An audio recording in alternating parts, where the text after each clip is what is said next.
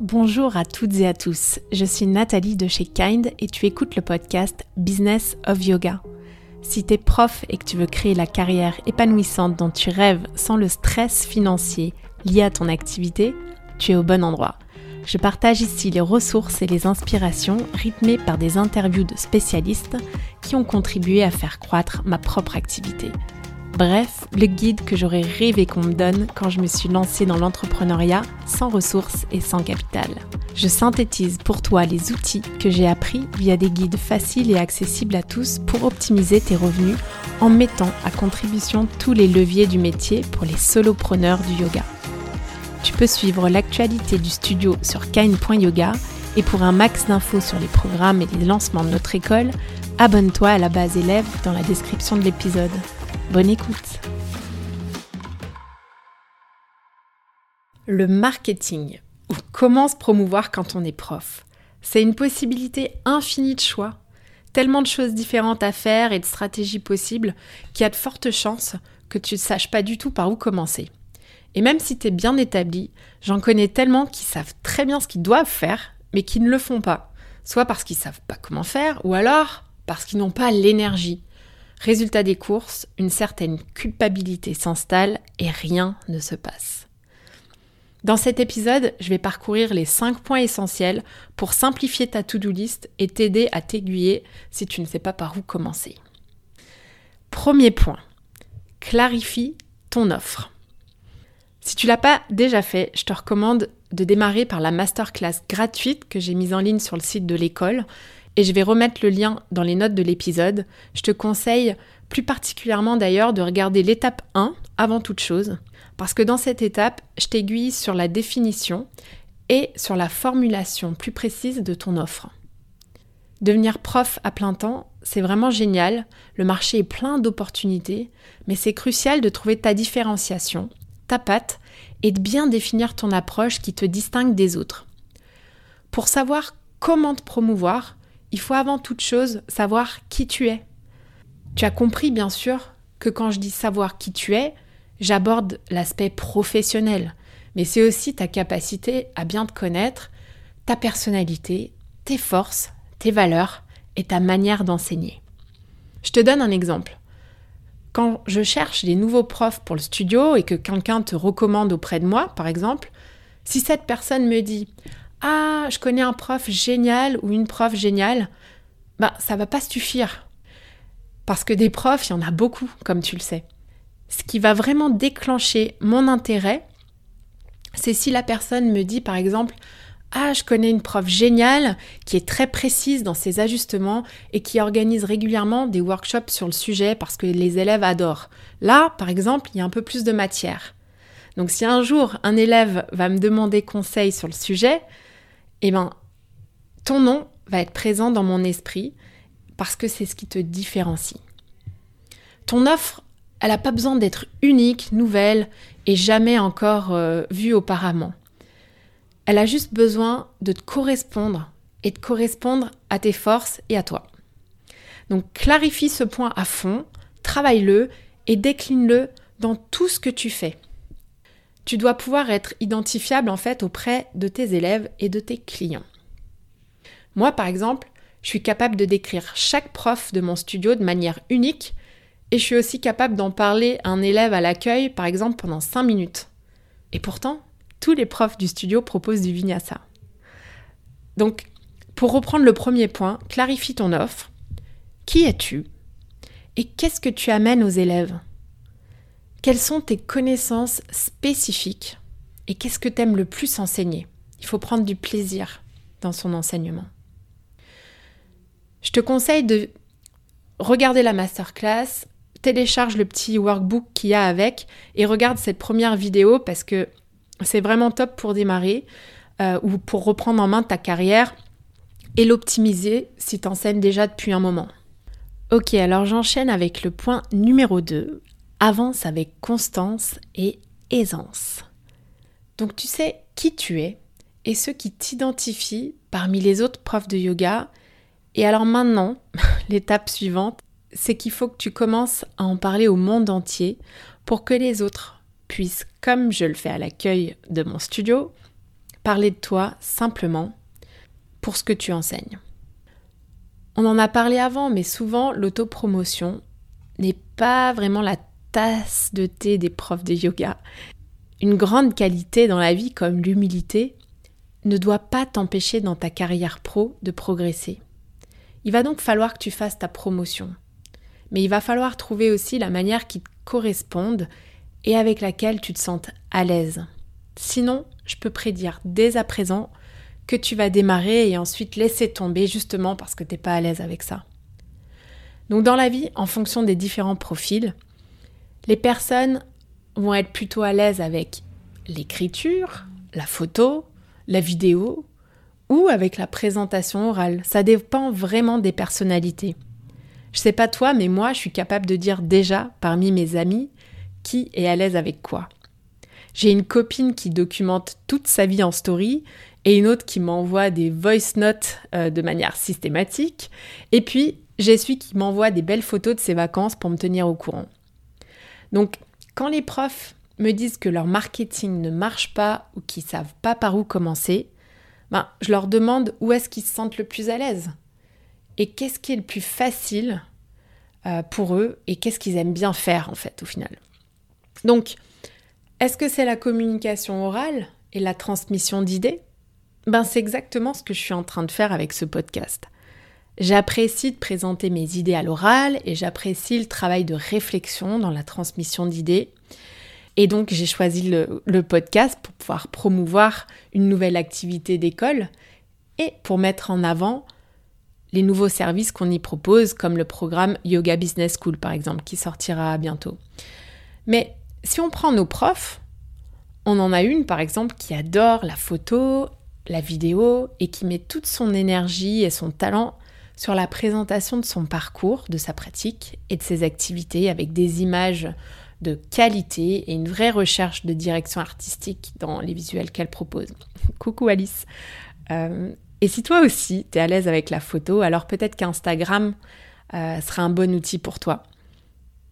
Si tu es plus littéraire et que tu adores écrire et transmettre euh, de cette manière-là, dans ce cas, le blog, c'est vraiment un super outil, d'autant plus que tu boostes ton SEO naturel, ce qui veut dire en gros que les gens vont te trouver quand ils vont taper des mots-clés euh, qui te correspondent dans Google.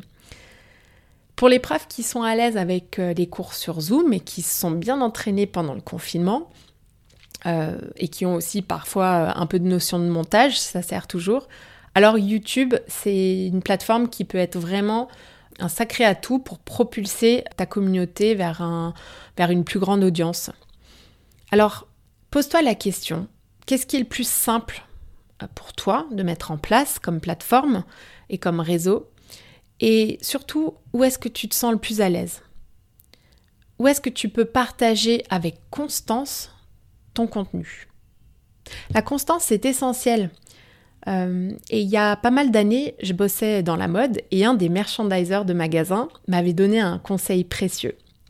Le merch, c'est celui qui rend le magasin tout beau, avec une belle déco et, euh, et les vêtements positionnés au bon endroit.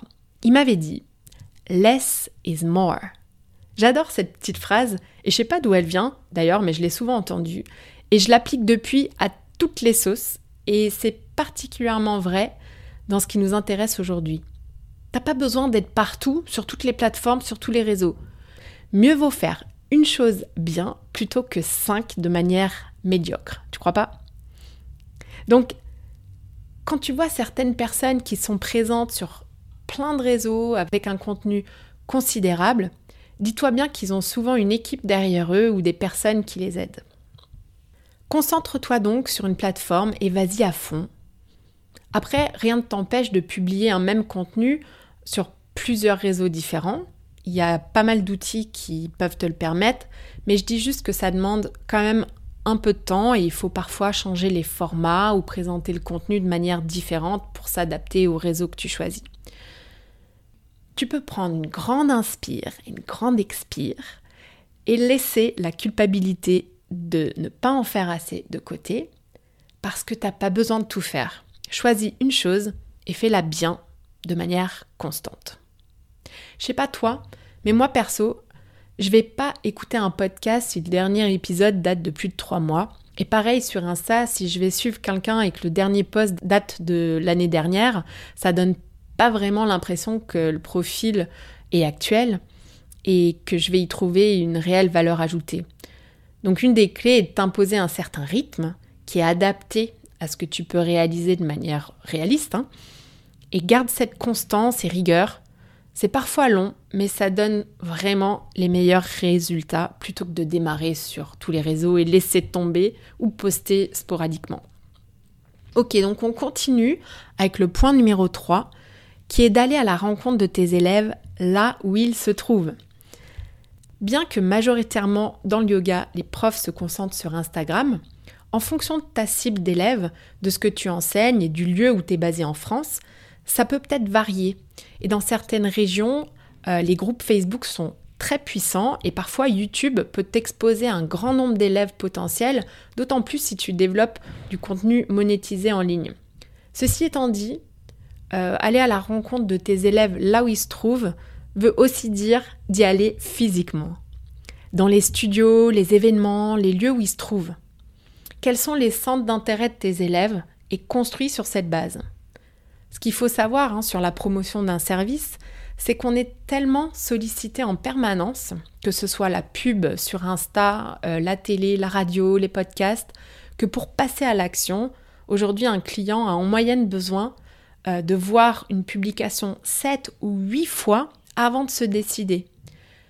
C'est donc essentiel de, de se trouver à l'endroit où sont tes élèves, mais aussi de combiner avec ce qui est le plus facile pour toi, sinon tu auras du mal à avancer avec constance.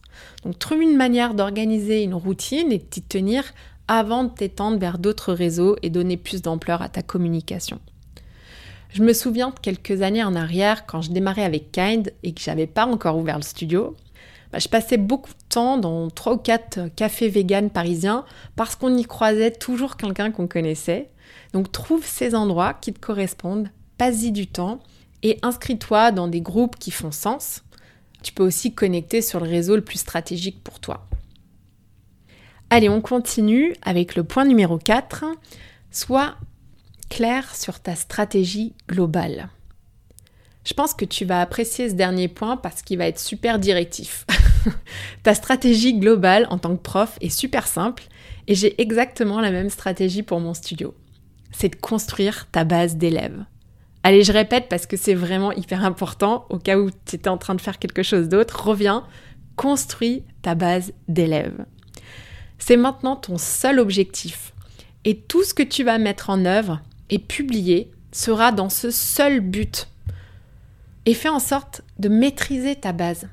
C'est génial d'avoir des milliers de followers, mais quand on sait que seuls 3% de tes abonnés voient au bout du compte ton contenu, je sais pas toi, mais moi, ça me fait vraiment réfléchir.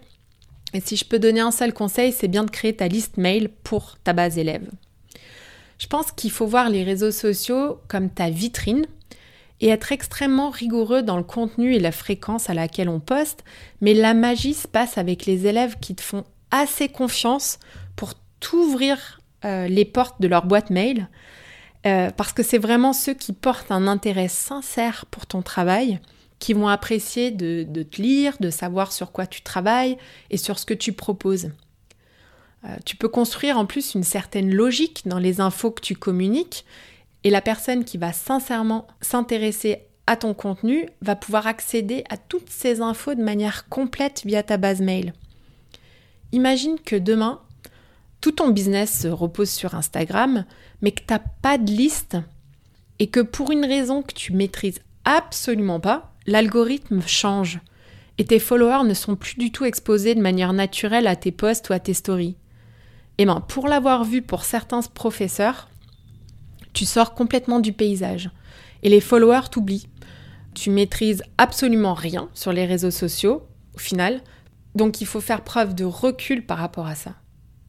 Je ne vais pas, bien sûr, citer ici euh, de personnes spécifiques, mais je peux te donner un exemple d'une personne qui, avec 2500 followers sur Insta, se versait un revenu de 3500 euros par mois, hein, et une autre qui en a 27 000 et qui a du mal à se payer au bout du compte. Donc, tu t'en doutes, la première personne a construit lentement mais sûrement une liste de personnes fidèles qu'elle active via une base mail avec les choses qu'elle a proposées, des ateliers, des retraites, des événements, euh, ses programmes en ligne. Et la deuxième se repose sur Instagram uniquement. Donc reste sur le focus de ta stratégie principale qui est de grandir ta base d'élèves via une liste mail. Et comment grandir ta base mail C'est justement euh, le cinquième et dernier point de cet épisode. Alors si tu m'as écouté jusque-là et que tu te dis que tu sais qu'il faut construire cette base, mais que tu ne sais vraiment pas comment t'y prendre ou comment démarrer ou n'as pas pris le temps de le faire, je vais t'aider parce qu'il est jamais trop tard. D'abord, il faut choisir comment tu gères ta base et bien qu'un bon vieux fichier Excel peut être efficace, je te recommande quand même d'utiliser un logiciel comme MailChimp par exemple.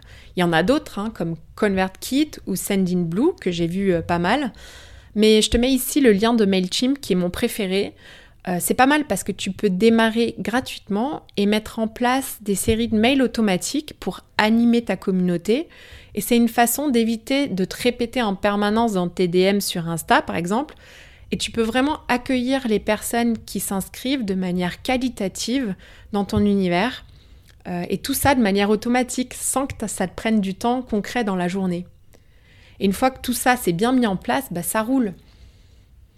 Ensuite, et ça c'est peut-être le plus difficile et laborieux, c'est d'attirer des élèves dans ta base. Et la solution la plus efficace, c'est vraiment d'offrir un contenu premium.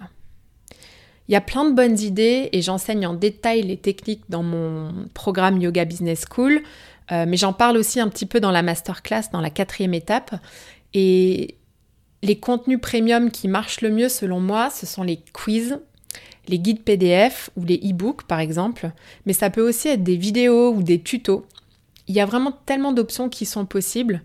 Euh, et Pareil, pas la peine de tout faire en même temps, travaille en détail sur une des options, expérimente, et surtout, comme on l'a vu, c'est important de choisir quelque chose qui corresponde à ta personnalité. Le e-book, ça va être top si tu es plutôt littéraire, et les tutos, c'est très bien si tu es à l'aise face caméra, par exemple. Je peux te parler, euh, pour prendre un petit exemple, de ce que j'ai fait récemment, puisque je démarre moi aussi cette activité d'école. Euh, et dans le cadre de cette école, bah, j'ai mis en place un e-book avec un condensé de mes top 20 conseils aux professeurs de yoga. Et c'est un e-book que j'ai réalisé sur Canva en format PDF pour promouvoir le coaching sur le site, le coaching privé. Euh, et dans ce e-book, j'y ai inséré de manière très simple l'essentiel de mes conseils. Euh, je peux de cette manière communiquer sur le service que je commence à lancer et proposer un contenu qui ait une valeur ajoutée et donner envie euh, via une ressource utile pour un client euh, potentiel dans le futur.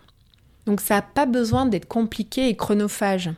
Si je prends un autre exemple, sur le site de la marque, euh, quand, j'ai démarré, j'avais mis en place, en échange d'une adresse mail, une petite promotion pour les nouveaux clients qui n'avaient jamais encore commandé la collection. et ça, c'était très simple à mettre en place via un petit pop-up sur le site. je suis pas trop fan des réductions, mais dans le cadre d'une vente de produits, ça marche plutôt bien.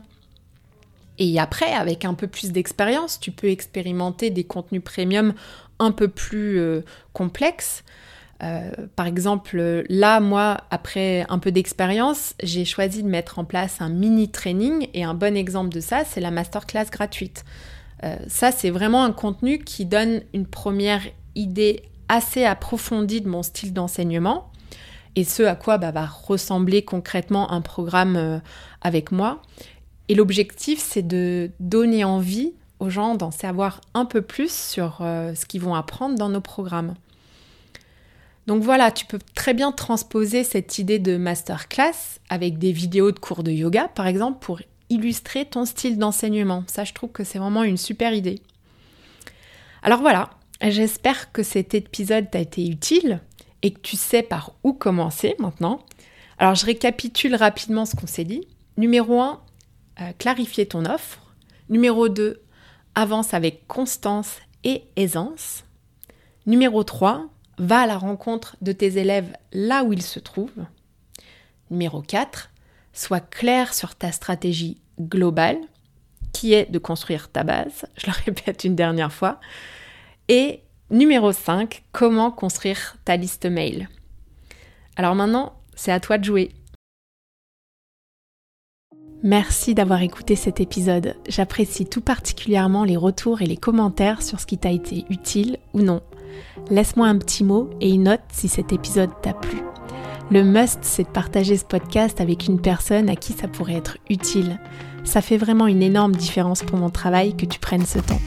Je te donne rendez-vous la semaine prochaine et d'ici là, suis ton intuition et prends une action qui te rapprochera un pas de plus vers ce pourquoi tu es là.